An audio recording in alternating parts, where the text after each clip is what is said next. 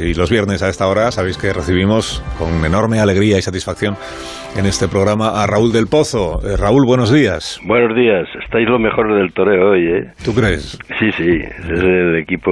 No, no me vas a, ¿No me vas a criticar que usé una frase hecha a las 8 de la mañana? Dije, mañana- ha hecho el gobierno un pan como unas tortas y pensé Ah, no, bueno, en eso es imperdonable. Digo, me lo va a reprochar en cuanto le salude.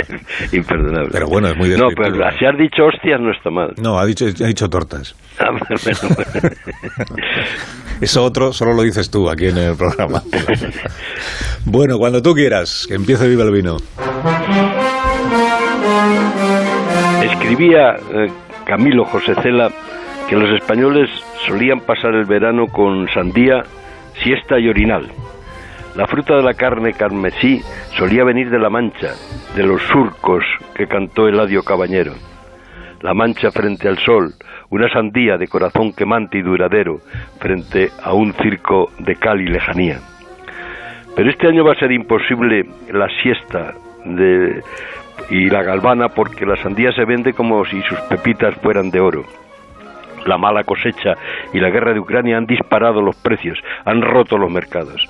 En la sesión de control del gobierno, donde el hemiciclo es un cuadrilátero, Gabriel Rufián tomó la palabra para decir que el coste de la vida nos va a arrasar a todos y atenta contra la convivencia.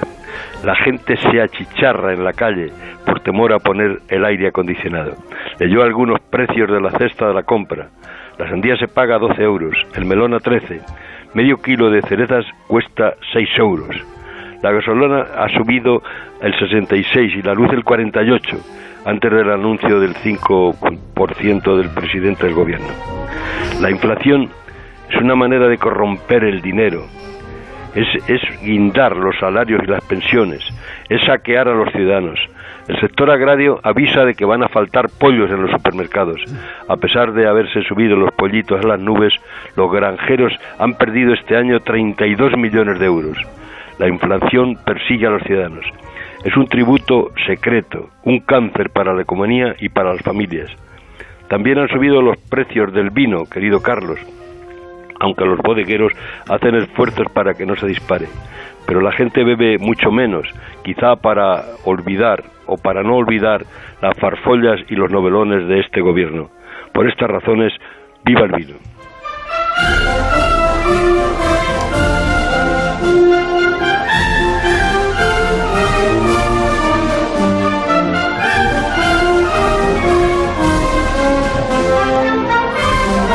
Deseo, Raúl del Pozo, un buen fin de semana y te espero aquí el viernes que viene. Bueno, querido Carlos, bueno, ahora eh, eh, lo que hay que hacer es colgar, porque la gente lo espera como si fuera la- eh, la- el ruido de la guillotina. Sí, sí, sí. Además, me- está la gente muy admirada. Dice, pero ¿cuántas maneras distintas de colgar? Cada semana distinto. Es. Bueno, pues eso es mucha- Bueno, pues ahora vam- vam- vamos a La de la guillotina. Esta es la de la A ver guillotina. la de la guillotina. Madre mía de mi vida. A ver esto. Me, me ha dolido, por Dios. Está muy bien, ¿eh? Esta es buena, esta es buena. No, y lo que, le está, ¿no? lo que le está costando a Raúl, porque cada viernes destroza un teléfono.